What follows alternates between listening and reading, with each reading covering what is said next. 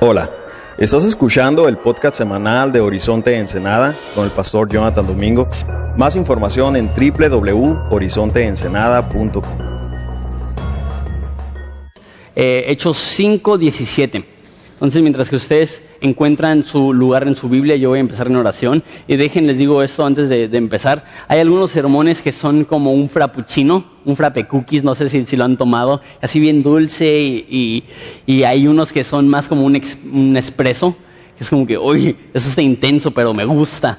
Este, una vez más, así está este pasaje, está, está medio intenso, pero de una forma así que, que te sacuda, te sacude, te despierta. Está muy padre muy, muy rico para usar la imagen del, del expreso. Pero vamos a, a, orar y pedirle a Dios que bendiga este tiempo juntos estudiando su palabra.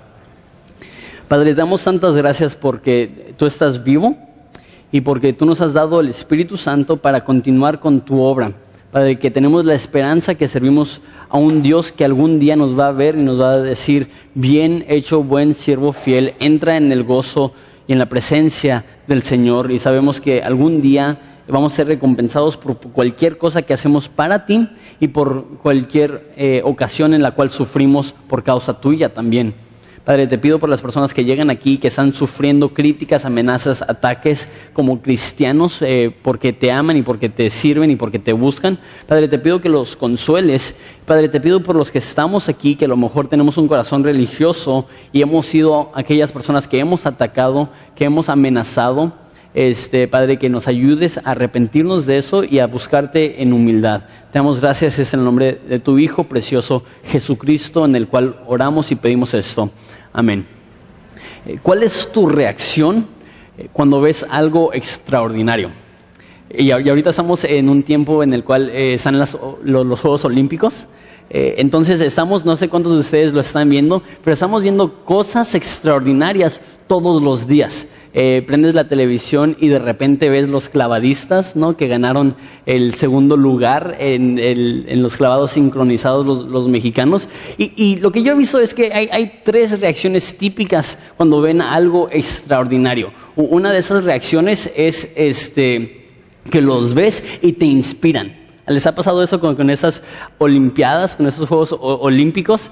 Este, hace cuenta que, ves al, clavadista y dices, eh, él tiene cuadros en sus cuadros, es como que parece crucigrama, se está más cuadrado que la camiseta de Jonathan y, y dices, no, ne necesito renovar mi membresía al gym y como que te inspira eh, para hacer algo, pero la mayoría de nosotros no, estamos así, la mayoría de nosotros somos como yo, que tengo mis, mis cuantos kilitos, mis, mis tres kilitos de, peso extra, de más, echado en mi sillón con mi cuarta bolsa de papitas y mi dip, este, viéndolos en la televisión diciendo, ah, como que salpicaron mucha agua, como que, como que estuvo medio chafa ese clavado. Y están haciendo algo extraordinario y aún ahí como que notamos en los errores y hay personas que simplemente les vale, que ven eso y, y no tienen ningún eh, efecto en sus vidas personales. Simplemente, ah, pues, pues, pues, hizo piruetas y se aventó y pues no pasó nada. Y he notado que hay reacciones muy parecidas cuando vemos eh, sucesos e historias impresionantes en la Biblia. Que, que hay veces que las vemos y, y, decimos, wow, eso me inspira, yo quiero hacer eso, yo quiero vivir como los apóstoles. Y esa es mi oración, que esa sea la reacción y no que tengamos un espíritu crítico, que digamos, no, es que fue un es un libro antiguo, pues claro que ellos vivían así, pues ellos vivían con Jesús y ellos hacían milagros y, y, pues obviamente ellos vivían de esa forma, pero, pero a mí no me debe de, de, de afectar. O eh, lo peor sería verlo y que no produzca absolutamente ninguna reacción de nuestra parte, que sea una reacción totalmente apática en la cual decimos, sí, a lo, a lo mejor están haciendo cosas extraordinarias, pero, pero a mí que a mí me vale. Eh, mi oración es que al ver cómo viven eh, estos apóstoles, que, que influya en la forma que nosotros vivimos hoy en día. Vimos la semana pasada que Satanás atacó la iglesia eh, a través de, un ataque interno de la hipocresía. ¿Se acuerdan de Ananías y Zafira que llegaron eh, y vendieron su casa y que querían tener la apariencia de que le estaban dando todo al Señor cuando en realidad no era así?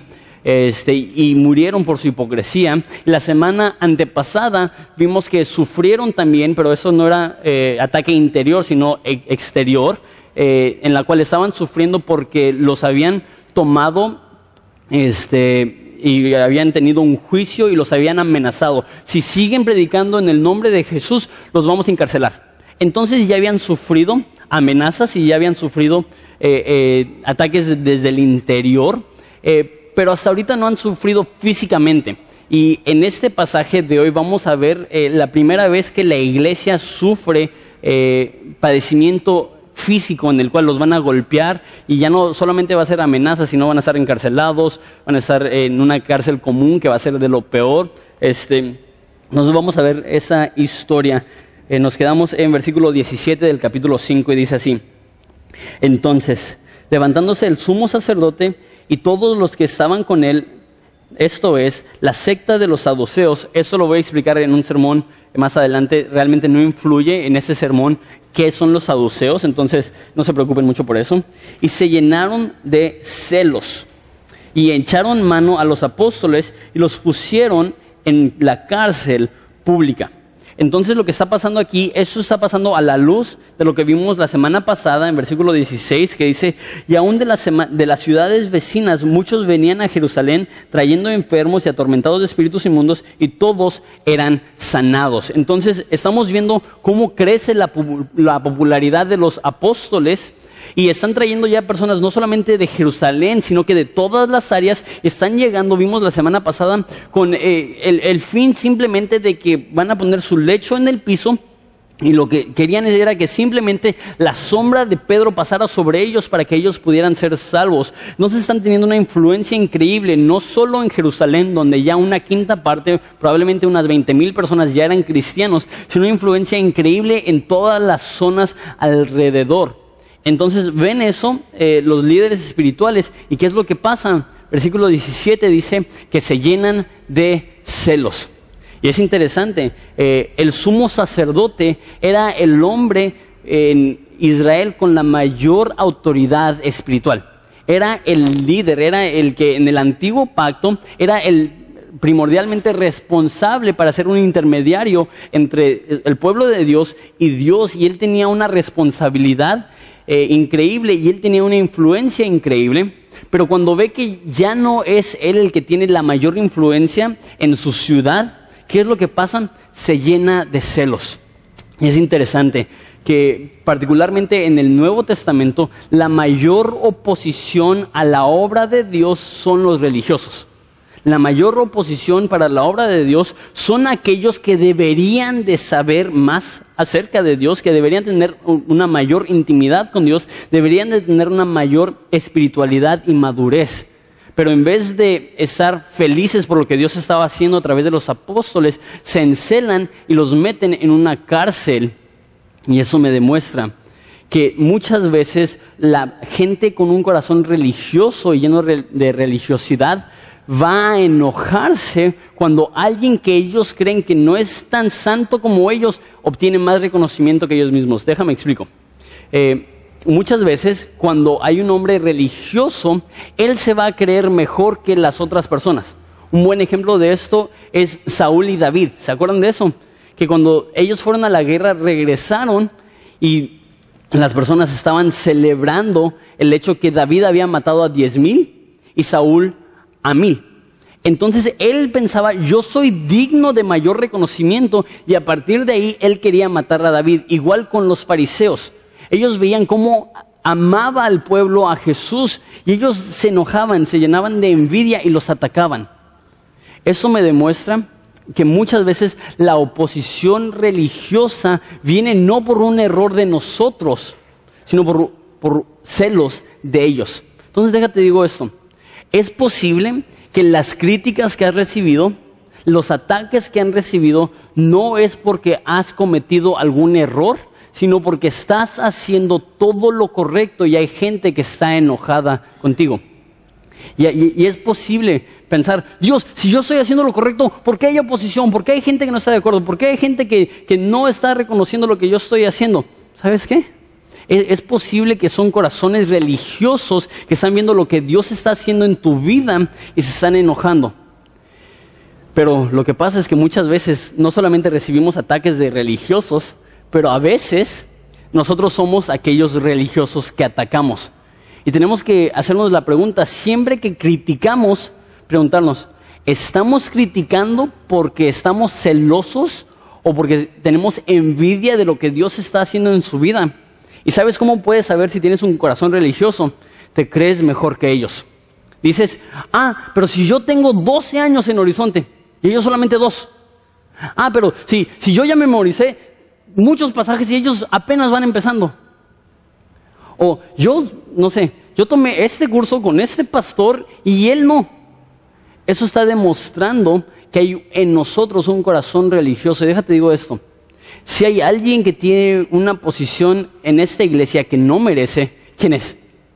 Y dos, yo, no, no, no. Este, que no merecen el aspecto que es demasiada honra, que es un privilegio demasiado grande, soy yo. Yo no merezco ser pastor, yo no merezco ser la persona que está enseñando, yo no merezco estar enfrente de ustedes amándoles, pastoreándoles, enseñándoles la Biblia. Y sería lo más fácil para cualquiera de ustedes decir, pero yo tengo más tiempo, yo conozco más, yo soy más elocuente, yo soy más inteligente y sabes qué, lo más probable es que tienes la razón. Pero cuando tenemos una actitud que somos superiores a los demás y nos enoja cuando ellos son reconocidos, demuestra en nosotros un corazón religioso. ¿Y qué es lo que hacen? Versículo 18, los meten a una cárcel común. Mira, mira cómo lo dice. Dice en versículo 18, los echaron en la cárcel pública. Entonces yo creo que Lucas nos explica esto para decirnos que están en, en, el peor lugar de la cárcel, no están en un lugar donde hay un poco más de seguridad. Y muchas veces tenemos una imagen muy sana, muy sanitaria, este, muy este, limpia de una cárcel del, del, siglo XXI en la cual a lo mejor tienen ahí su campo de fútbol y tienen ahí sus rejas. No, esto era literalmente probablemente un hoyo en el piso donde tenían a cientos de personas que se estaban enfermando, que se estaban muriendo, que estaba apestado, que estaba lleno de eh, desechos humanos, que estaba lleno de cucarachas, lleno de ratas. Entonces ir a la cárcel en ese entonces eh, era sufrir bajo las peores condiciones y era muy común que, que, murieran personas ahí y que los dejaran nada más para molestar a los presos con el peste, la enfermedad y el olor de aquel hombre difunto. Entonces eh, cuando dice que los metieron a la cárcel pública, no, no se imaginen la imagen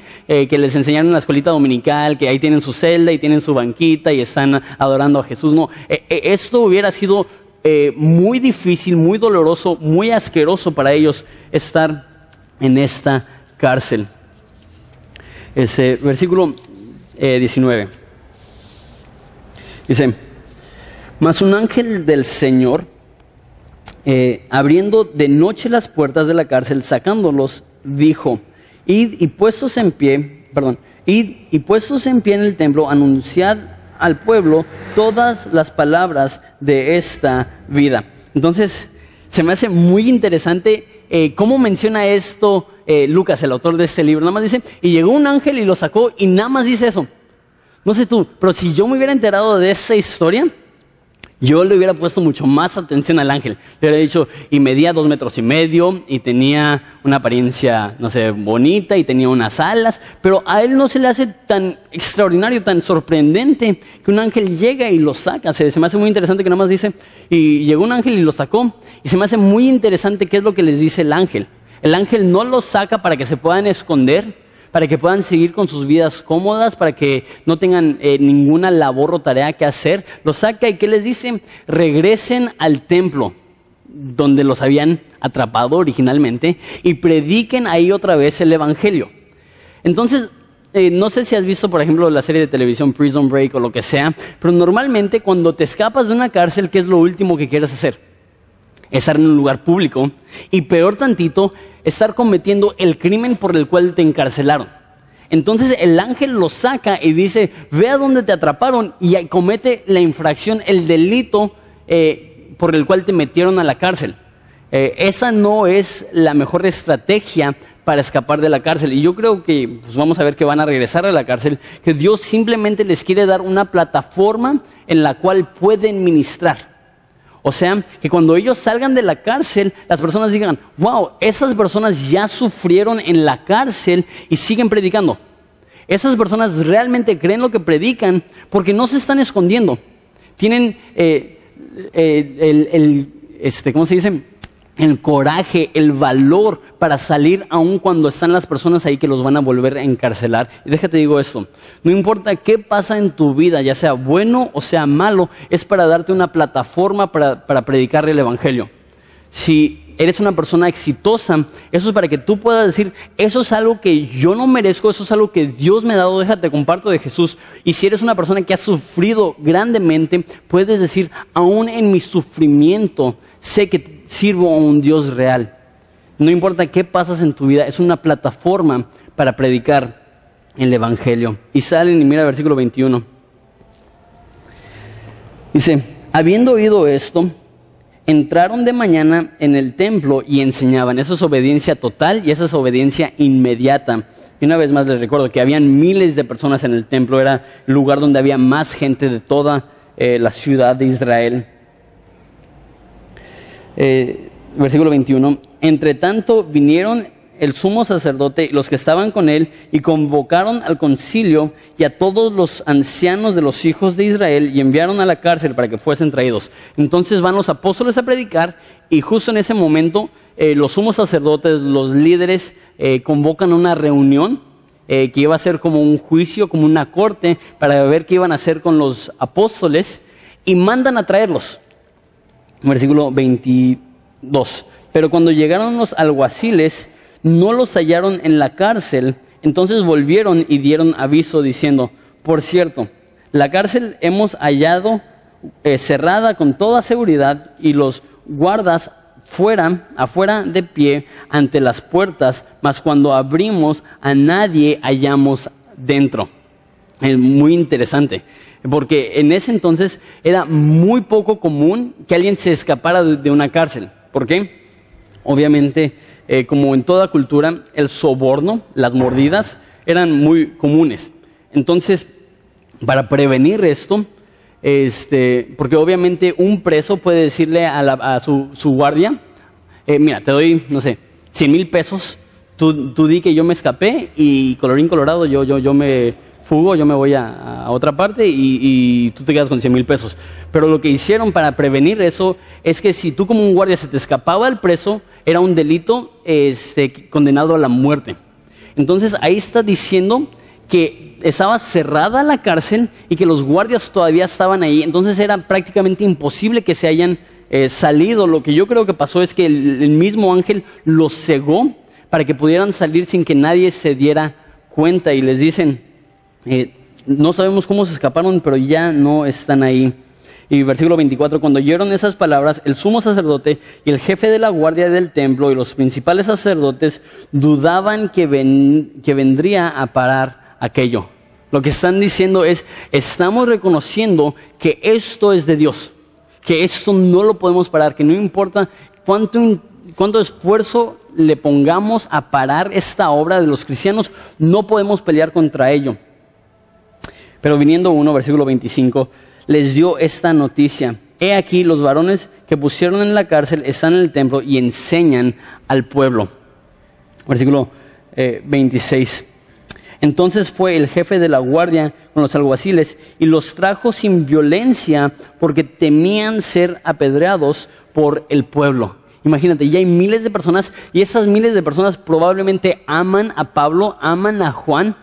Entonces llegan las personas y los arrestan, pero sin violencia, por temor al, pueblo de lo que podría suceder. Eso significa que ya había tanto amor del pueblo hacia Pedro que si hubiera violencia probablemente ahí mismo hubiera una revolución. Y eso también habla mucho de, Pedro. Que él pudo haber dicho, acuérdate, él está enfrente de, de miles de personas, él pudo haber dicho, ayúdenme, o injusticia. ¿Y qué hubiera pasado? Lo hubieran protegido, porque él era amado, pero él, él se dejó llevar a lo mejor él hubiera pensado, si Dios ya me sacó milagrosamente, Dios no quiere que vaya a la cárcel. No, él dijo, si Dios quiere que vaya a la cárcel, yo voy a ir sin rezongar, yo voy a ir sin pelear, yo voy a ir sin empezar una disturbia o un problema mayor. Versículo 27.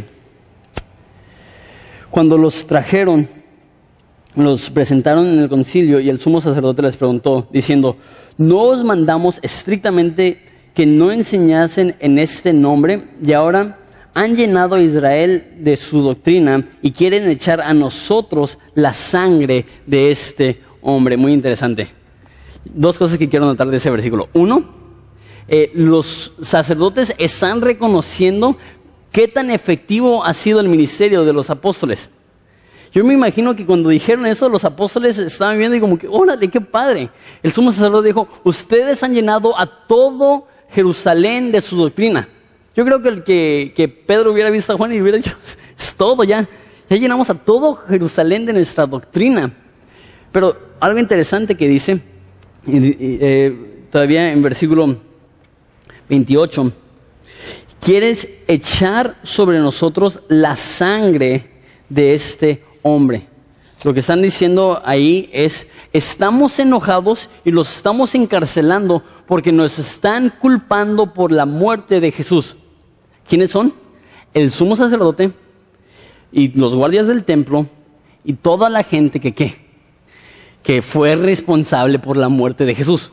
Ellos fueron las mismas personas que llevaron a Jesús ante los romanos y cuando los romanos dijeron, no hayamos falta en este hombre, los, judíos insistieron, crucifícale, crucifícale, crucifícale. Estas personas eran las personas más responsables por la muerte de Jesús. ¿Y qué dicen? ¿Por qué nos culpas por la muerte de Jesús? Algo acerca de los religiosos, de la religiosidad. Los religiosos se creen su propia mentira. Los religiosos creen que son mejores realmente de lo que son.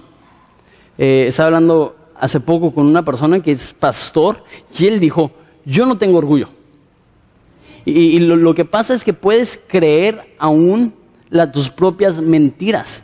Puedes llegar al punto donde estás tan engañado eh, que realmente crees, no, pues yo no tengo orgullo. Eso es casi, casi, es al borde de decir, no, pues yo no peco. Los religiosos se creen sus propias mentiras. Y ellos dicen, ¿cómo puede ser que nos estás inculpando por la muerte de Jesús? Yo creo que los apóstoles estaban como que, ustedes lo mataron. ¿Qué quieres que, te digamos? Y mira el versículo del 30 y el 32. Y yo creo que esta es una de las, de las explicaciones y presentaciones del Evangelio más concisas y más completas que hay en todo el Nuevo Testamento. Dice, el Dios de nuestros padres levantó a Jesús a quien vosotros matasteis colgándole en un madero. A este Dios ha exaltado con su diestra por príncipe y salvador para dar a Israel arrepentimiento y perdón de pecados.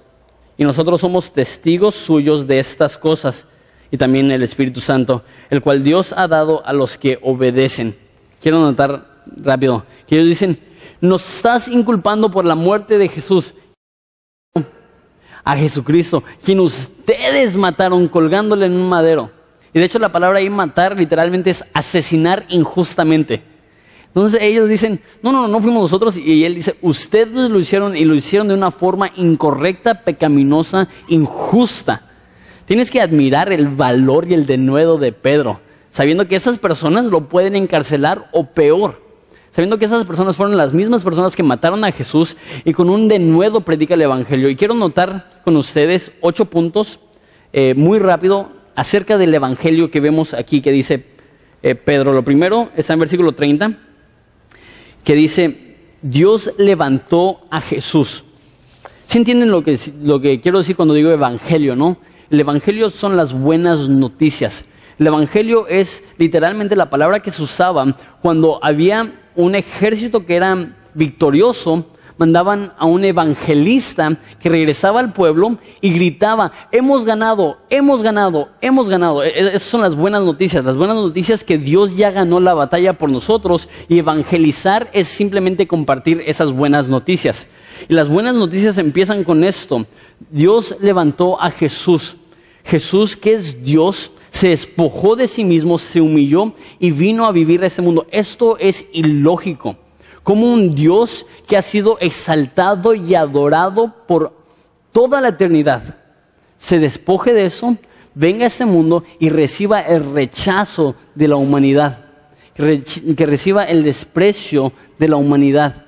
Dice en eh, Juan 1, 11, que a los suyos vino y los suyos no le recibieron. Que él en amor vino en humildad como un humano, trabajó un trabajo humilde, vino a salvar la humanidad y la humanidad lo rechazó. Pero el primer punto del Evangelio es que Dios es amor y Dios vino por nosotros. Pero el segundo punto es, mira lo que dice todavía en versículo 30, a quien ustedes mataron. Muy rápido hace la transición de Dios es bueno, te ama, Él vino por ti y le pone un pero. Él es bueno, pero nosotros le matamos. Y esto no solamente aplica a los judíos, esto aplica a todos. Nosotros también somos culpables por la muerte de Jesús. Nosotros también, dice la Biblia, que si no es por su salvación, nuestra naturaleza es que somos hijos de ira. Y dice la Biblia que nosotros éramos enemigos de Dios. Entonces, Él vino en amor, en ternura para rescatarnos. Nosotros nos opusimos a Él y le matamos. Pero Él toma nuestra culpa. Ese es el tercer punto en versículo 30 todavía que dice, colgándole en un madero. Lo mejor tú dices, un madero. Y a lo mejor una de sus traducciones dicen colgándole en un árbol, en un árbol.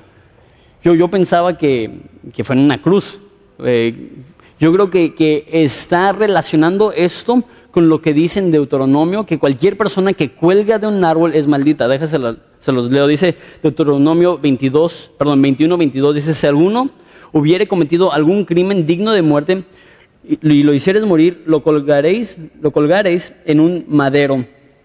y no dejaréis que su cuerpo pase la noche sobre el madero sin falta lo enterrarás el mismo día, porque maldito por Dios es el colgado, y no contaminarás tu tierra de Jehová, tu Dios, te da, que la, tierra que Dios te da por heredad. Entonces está diciendo, si alguien muere en un madero, eh, eh, dice ahí, es maldito por Dios. Y eso es lo que pasó con Jesús. Él vino en amor, nosotros le rechazamos y Él en la cruz recibió el castigo que nosotros merecíamos y Él literalmente fue en la cruz maldito de Dios. Dice en Isaías 53 que Él fue rechazado por Dios. Entonces, uno, Él vino en amor. Dos, nosotros, nosotros le rechazamos. Tres, Él tomó nuestro castigo. Cuatro, Él venció al pecado. Dice en versículo ya 31, dice, Dios lo ha exaltado. Esa es otra forma de decir, Jesús resucitó de entre los muertos y venció a nuestros enemigos del pecado, la ira de Dios, el infierno, Satanás.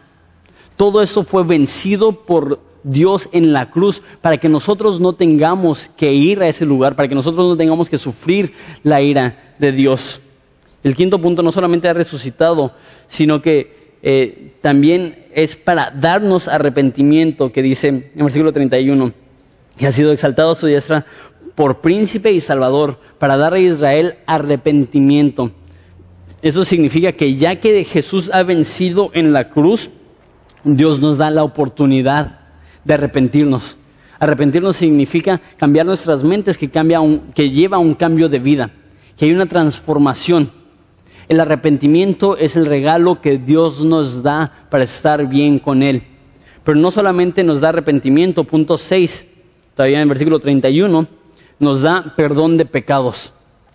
Dice eh, en primera de Juan 1.9, dice que si confesamos nuestros pecados, Él es fiel y justo para perdonarnos nuestros pecados y limpiarnos de toda injusticia. Su perdón no solamente, ok, te perdono, ya, ya no tengo nada en contra tuya, su perdón es te perdono y voy a limpiar tu pecado. Y dice Isaías, tu pecado no recordaré más. Entonces Jesús vino y Él es bueno. Nosotros le rechazamos, pero Él tomó el castigo por nuestro pecado. Él resucitó para ofrecernos arrepentimiento, para borrarnos nuestro pecado. Y la séptima cosa es que podemos ser testigos de estas cosas. El versículo 32. Y somos, y nosotros somos testigos suyos de las, de, perdón, de estas cosas. También el Espíritu Santo del cual Dios ha dado a los que le obedecen. Tenemos ahora no solamente salvación para nuestras almas, pero propósito para nuestras vidas. Ahora, ¿qué hacemos? Le anunciamos a todos que Jesús nos ha salvado. Le anunciamos a todos que Jesús nos ha dado una nueva vida y por último nos da el Espíritu Santo. Nos da la habilidad y la forma de vivir vidas que le glorifican. Entonces, muy padre cómo en tres versículos eh, lo mete con tanta información tan concisa y tan completa del Evangelio. Ahí literalmente es el mensaje de toda la Biblia en tres, en tres versículos, en unos cuantos renglones. Mira la reacción, versículo 33. Ellos, oyendo esto, se enfurecían y querían matarlos. Algo interesante, este es un mensaje muy parecido al que dio el capítulo anterior y se salvaron entre 10 y 12 mil personas. Si ahora da el mismo mensaje, a lo mejor raza con más ternura. ¿Y cuál es la reacción? Se enfurecen y los quieren matar. La misma persona, el mismo mensaje, un resultado y una reacción totalmente diferente. ¿Qué nos demuestra esto? Tu responsabilidad no es salvar a nadie porque nosotros no podemos determinar cómo va a responder alguien a la predicación de la palabra. ¿Cuál es nuestra responsabilidad? Decir la verdad, decirla en amor. Decirles, eso es lo que pasó. Dios es bueno, nosotros le matamos, Él tomó nuestro castigo y ahora podemos tener una nueva vida en Él. No es nuestra responsabilidad cómo respondan. Y eso es importantísimo porque muchos de ustedes tienen familiares que no son cristianos y se están estresando bajo la carga de que, ¿qué si no los puedo salvar? Ya te digo eso. Nadie, ningún hombre puede salvar. Solo Jesús, dice eh, Pedro en otra predicación, no hay otro nombre dado a los hombres por el cual podemos ser salvos más que Jesucristo. Él es la única forma de ser salvo. No es nuestro esfuerzo que les salva. Entonces, ¿cuál es su responsabilidad? Darles la verdad en amor y dejarlos en la mano de Dios y decir, como respondan, está entre ellos y Dios. Yo ya cumplí con mi parte, que es predicarles el Evangelio en amor. Y el error es que muchas veces predicamos de tal forma que los que se deben de enojar no se enojen. Porque si Pedro pudo haber dicho, Jesús te ama, dio su vida por ti, y puede ser salvo, ven a Él y te va a quitar todos sus problemas. Y cada uno de esos religiosos hubieran dicho, ah, perfecto, yo quiero a Jesús. Pero cuando dice, ustedes son culpables de la muerte de Jesús, es cuando ellos se enfurecen y quieren matarlo. No distorsiones el Evangelio para quedar bien con aquellos que no son cristianos, porque de hecho eso sí te hace culpable. Dice Pedro, dice Pablo adelante, dice, yo no soy culpable de su sangre porque no he rehusado de compartirles todo el consejo de Dios. Si tú les das una presentación de evangelio falsa, Dios se va a tomar a ti por responsable. Pero si tú les dices la verdad y te rechazan, vas a llegar el día en el cual tú vas a venir ante la presencia de Dios y Él te va a decir, bien hecho, buen siervo fiel. Porque ¿qué te pide? Fidelidad, no necesariamente éxito. Él dice, predica la palabra, si se salvan esos entre yo y ellos. Entonces ellos reaccionan con enojo, y deja digo eso, una vez más, no que una persona se enoje contigo significa que estás haciendo las cosas mal. Es más, yo diría, si nadie está molesto con la forma que llevas tu vida, hay problemas. Eh, un comentarista, de Francis Chan, dijo que hay un problema si nuestra vida tiene sentido para los no cristianos. Dando a entender que si vivimos de la forma correcta, sí van a haber ciertos roces. No, que, vamos a esta, fiesta. No, no quiero. Ay, si, quieres tú ve y, no tomes. No, no, no, es que, es que la verdad me conozco y sé si voy, voy a tomar, voy a hacer mal testimonio. Ay, no, no seas así. ¿Y, ¿Y qué va a empezar? Va a empezar a haber roces y peor aún. Eso pasa con no cristianos. Es más difícil cuando pasa con cristianos. Cuando dices, Dios me ha mostrado que quiero hacer esto y esto y esto, y los cristianos son los primeros que te dicen, ah, no seas fanático, ah, no hagas eso. Ah, ¿para qué? ¿Por qué? Regresando a lo mismo de los religiosos. Los religiosos no aguantan cuando una persona obtiene más reconocimiento que ellos y vive una vida más espiritual que ellos. Y vas a obtener mucho rechazo de personas que son religiosas. Pero también tengo que decir ante esto, ¿Cómo reaccionas tú a la palabra de Dios cuando se predica? Porque vemos dos reacciones. Vemos en capítulo 4, reaccionan y dicen, eh, me, duele el pensar que yo maté a Jesús, me duele el pensar que yo soy malo, me duele el pensar que yo necesito arrepentimiento, pero te entiendo, te creo, ¿qué puedo hacer? Ayúdame. Quiero vivir una vida que, que le agrada a Dios. O podemos reaccionar y decir, ¿quién te crees tú para decirme eso? ¿Quién te crees tú para predicar de esa forma? La pregunta es, ¿cómo respondemos? ¿Nos sentimos retados o nos sentimos ofendidos? ¿Nos sentimos animados o nos sentimos alarmados? Es una pregunta que cada uno nos tenemos que responder o tenemos que responder por nuestra propia cuenta. Voy a avanzar un poquito más rápido porque quiero terminar el capítulo, versículo 34. Entonces, levantándose en el concilio, un fariseo llamado Gamaliel, doctor de la ley, venerado de todo el pueblo, mandó a que sacasen fuera, porque no los pudieron sacar adentro, que sacasen fuera por un momento a los apóstoles. Y luego dijo, varones israelitas, mirad por vosotros eh, lo que vais a hacer respeto a estos hombres, porque antes de estos días se levantó Teudas diciendo que era alguien y a este se unió un número como de 400 hombres, pero él fue muerto y todos los que le obedecían fueron dispersados y reducidos a nada. Después de este se levantó Judas de el Galileo en los días del censo y se levantó en pos de sí mucho pueblo, pereció, pereció él también y todos los que le obedecían fueron dispersados.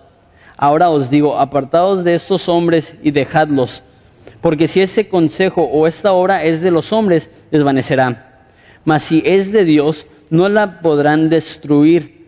No sea que tal vez sean hallados luchando contra Dios. Y convinieron con él y llamaron a los apóstoles después de azotarlos y les intimaron a que no hablasen el nombre de Jesús y les pusieron en libertad. Unas cuantas cosas que quiero notar. Lo primero es este personaje Gamaliel. Eh, Gamaliel es importante porque nos dice eh, más adelante en este libro Pablo, que antes se llamaba Saulo, que es el, autor de más de la mitad de los libros del Nuevo Testamento, que su maestro fue Gamaliel.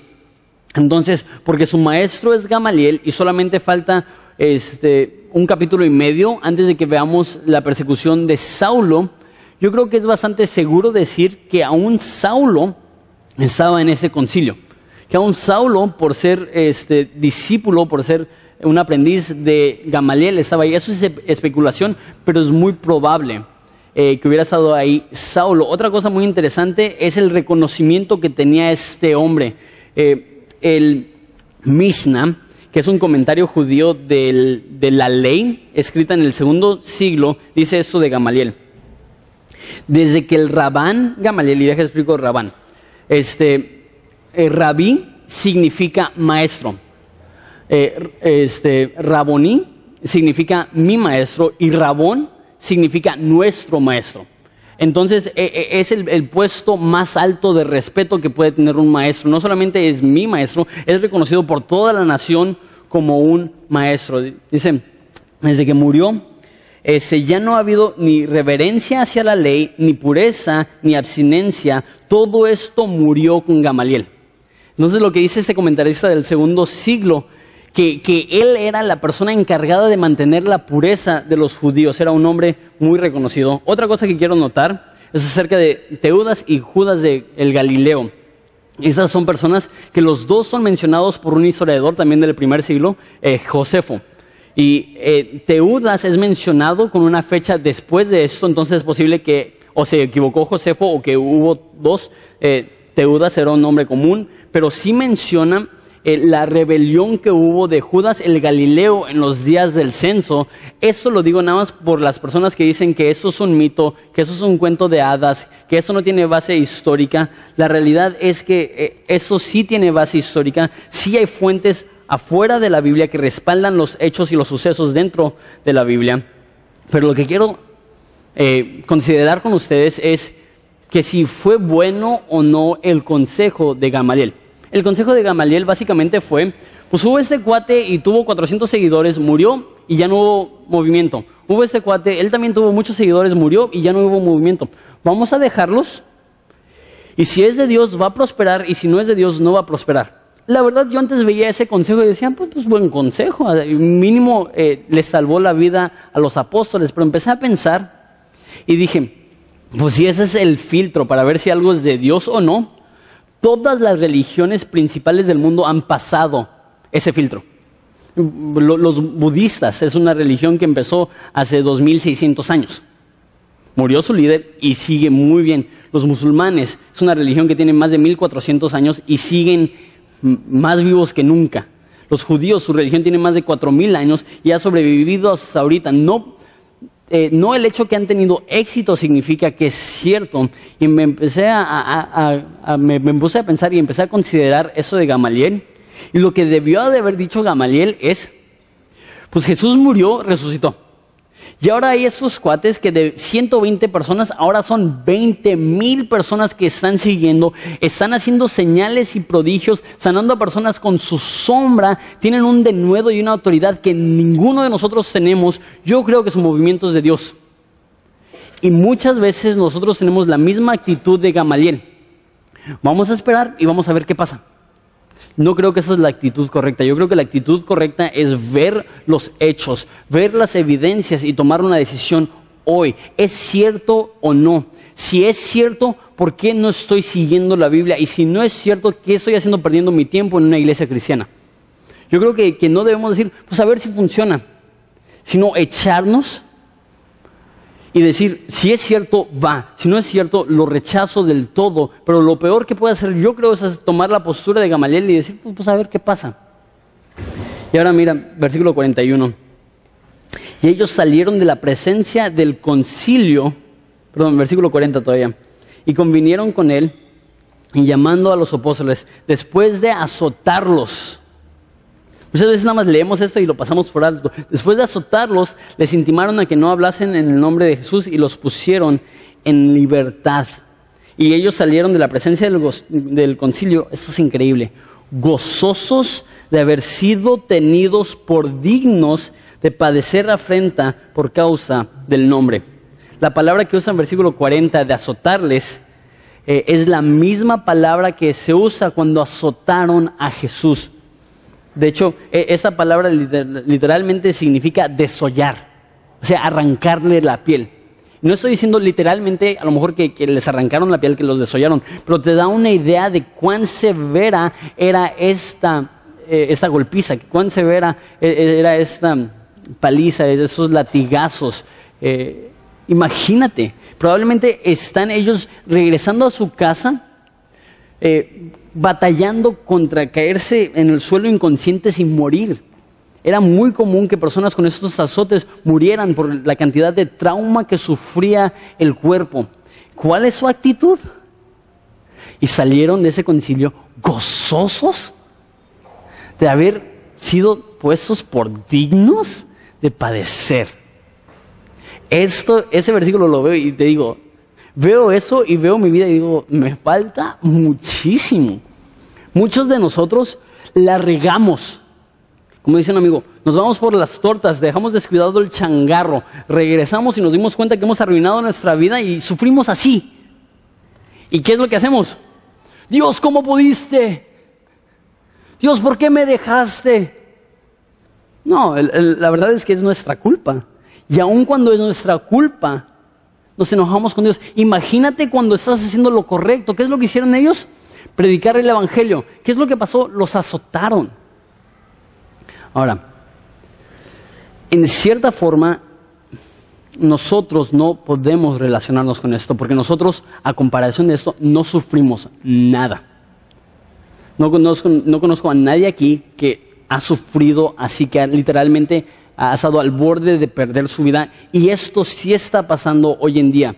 Leí unas noticias terribles que, me destrozaron el corazón, que ahorita en Corea del Norte hay 70 mil cristianos en campos de concentración tipo nazi. Que ahorita en Corea del Norte, por ser cristiano y tener Biblia, pueden ir a la cárcel tres generaciones de tu familia. O sea, en mi caso, sería mi hijo cuando nazca, yo y mis papás. ¿Por qué? Porque yo soy cristiano. Y ahorita sí están sufriendo padecimiento así. Acaban de entrar a una iglesia eh, en Nigeria y, y mataron a 24 personas. Nada más porque sí. Entonces, sí hay ciertas partes del mundo que están sufriendo así. Y yo creo que es una injusticia, una cachetada. Decir, ay, es que, es que estoy sufriendo con por causa de Cristo. Cuando hay personas que están viviendo esto, que están diciendo, Dios, con que cuando muera llegue a tu presencia, estoy feliz. Pero, en cierto aspecto, déjame si te digo esto. Yo creo que vivimos, eh, a lo mejor aquí en Ensenada, yo creo que, pero que aquí en la área occidental, vivimos en el lugar más difícil para ser cristiano. ¿Por qué? Porque tenemos millones de distracciones. ¿Por qué? Porque hay millones de cosas que funcionan como anestesia que no permiten que sintamos el dolor que hay en este mundo y la urgencia que hay por ser cristianos verdaderos y llevar el Evangelio a aquellos que lo necesitan.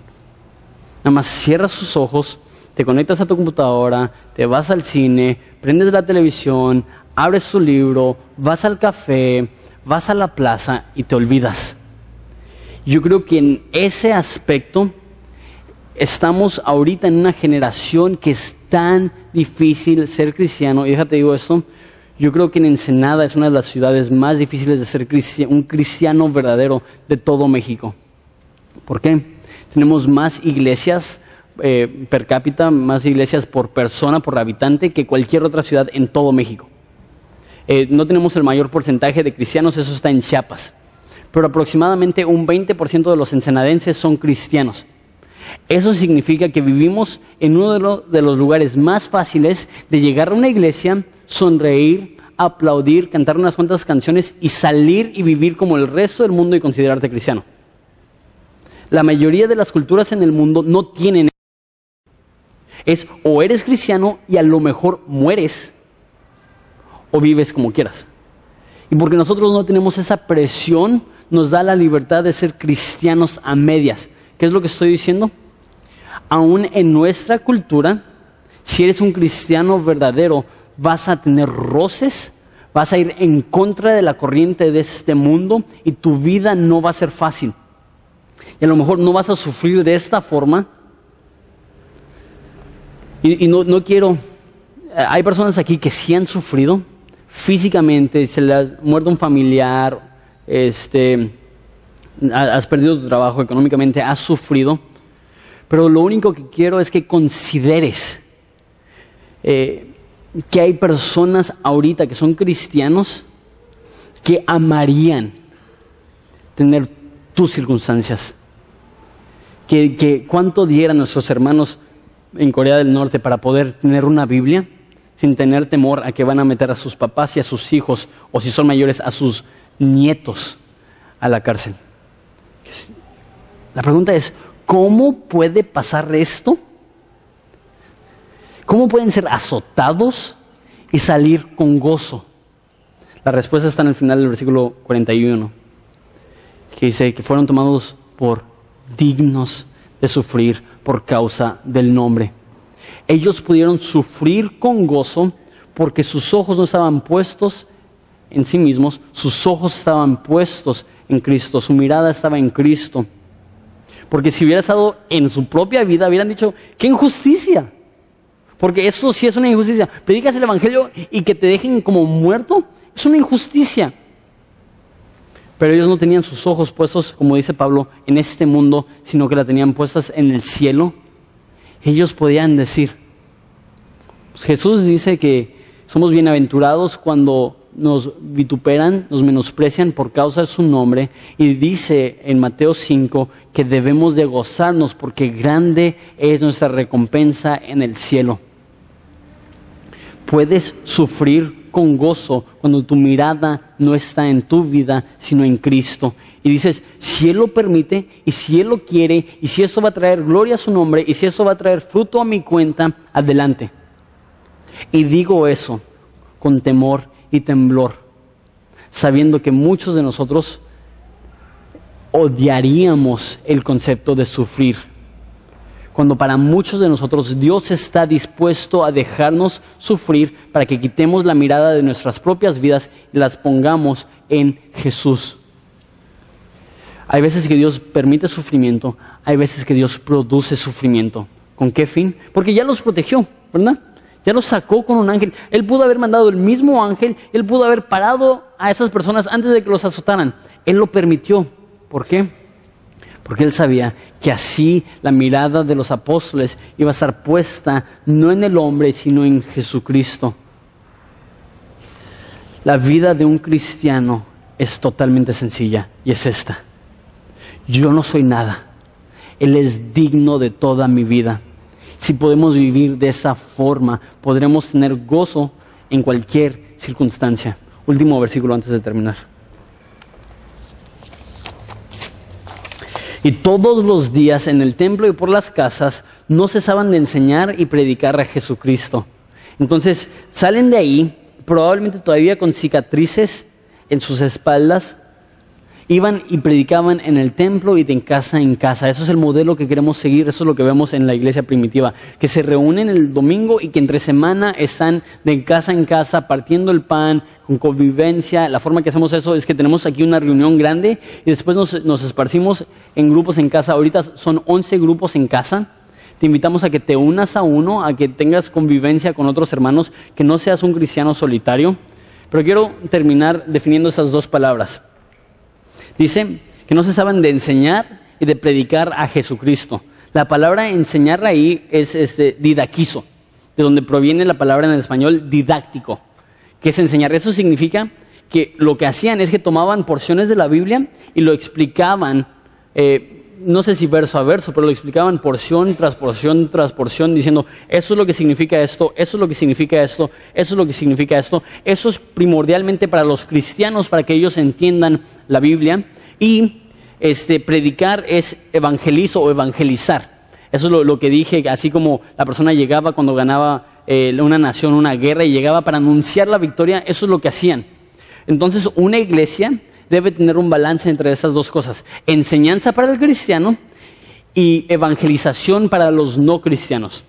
Entonces yo creo que esto, eh, de la forma más práctica, es que una iglesia debe de estar enfocada en preparar a los cristianos para ir a predicar. La forma que lo dice Efesios es que el, trabajo, la chamba del pastor eh, es eh, este, equipando a los santos para la obra del ministerio. Entonces yo creo que eso nos dice que todos estaban involucrados en la evangelización, el compartir el evangelio. Entonces una iglesia bíblica tiene las dos cosas. No es solamente evangelismo y no es solamente enseñanza. Si solamente tienes evangelismo, tienes tendencias liberales. Si solamente tienes eh, enseñanzas, tienes tendencias demasiado conservadoras. Eh, que, se cierra la iglesia y nadie puede entrar que no es cristiano, o que la iglesia está tan abierta que los que están ahí ni siquiera son cristianos. ¿Qué es lo que queremos hacer? Que haya un balance entre la enseñanza y la predicación, entre la instrucción y el compartir con aquellas personas que no son cristianos. Deja termino de la forma que empecé. Hay tres reacciones y respuestas que puedes tener. Uno, que te valga. ¿Sabes qué? Pues qué padre, descansé 45 minutos, este, me voy a regresar a la casa y, pues, no, no, pasó nada. Este, otra, criticar, dicen, no, ese, chavo no sabe nada, ese chavo para qué me habla y me dice esto. Quiero leer algo que dijo Spurgeon. Dijo Spurgeon. Spurgeon fue un pastor de hace 150 años, probablemente eh, mi comentarista favorito, eh, que ya ha muerto dijo, hablando de ese versículo, versículo 41, de gozosos de haber sido eh, tenidos por dignos de padecer afrenta por causa del nombre, dijo Spurgeon, son unos cobardes. Me encanta Spurgeon. sí, anótalo, eres un cobarde. Dice, si alguien te retara, te pondrías rojo en la cara y a lo mejor no eres cobarde en cualquier otro aspecto Qué vergonzoso ese cuando tienes valor para todo lo demás, eres cobarde acerca de las cosas de Jesús. Coraje para el mundo, cobardía a Dios. Lo que está diciendo es que está retando a las personas eh, y diciendo, ¿cómo es posible que si alguien habla mal de la América, explotas? ¿Y, ¿Qué estás diciendo? Si alguien habla mal de las chivas, si alguien habla mal de tu mamá, no sé. Es el fin del mundo. Pero que alguien hable mal de Dios, no quiero ofender, no quiero ser legalista, no, no, no, no quiero ser fanático, no quiero ser intolerante. Dice, ¿cómo puede ser que en todas estas cuestiones tenemos un buen de valor? Y aguas que alguien te vea la cara porque les vas a decir bien cómo te sientes. Pero si alguien habla mal de Jesús. Mi oración es que, que al entender esto y al ver cómo vivían los apóstoles, tener la tercera reacción, que es tener la inspiración para vivir como ellos. Y a diferencia de los clavados, para usar el mismo ejemplo, tú ves los clavadistas y ¿qué estás pensando en tu mente? Jamás voy a poder hacer eso. Ves esto y recuerdas que vimos en capítulo 4 que esos hombres eran sin letras y del vulgo. Si personas que jamás habían estudiado, que no sabían leer y que las personas decían que eran tontos, si ellos pudieron hacer esto, hay esperanza para nosotros. No debemos de ver esto como vemos a los clavadistas diciendo, pues voy a hacer ejercicio, pero jamás voy a llegar a ser como ellos. Debemos ver esto y decir, wow, eso es lo que cualquier ser humano puede hacer con el poder del Espíritu Santo. Vamos a ponernos de pie. Hoy tenemos Santa Cena. Entonces lo que voy a hacer es, voy a orar, eh, vamos a participar todos de nuestras ofrendas y después vamos a, recibir todos el jugo y el pan les voy a pedir que, no participen hasta que ya todos podamos participar juntos. Entonces eh, voy a orar y vamos a cantar una canción. Padre, te damos gracias por lo bueno que eres. Eh, padre, se ve gracias por lo que hemos visto aquí con Pedro. Eh, padre, que tú eres bueno, nosotros somos malos, pero aún así tú tomaste nuestro castigo, tú resucitaste y venciste a nuestros enemigos, tú nos ofreces arrepentimiento para recibir el perdón del pecado, para obtener un nuevo propósito y para ser llenos del Espíritu Santo. Te pido que no se nos olvide eso y que aun cuando suframos podamos decir que hemos sido tenidos por dignos. Padre, te pido porque no creo que hay persona alguna que puede leer eso y no sentir la convicción del Espíritu Santo. Te pido que eso no produzca en nosotros frustración, sino ánimo. Que no produzca en nosotros amargura, sino gozo.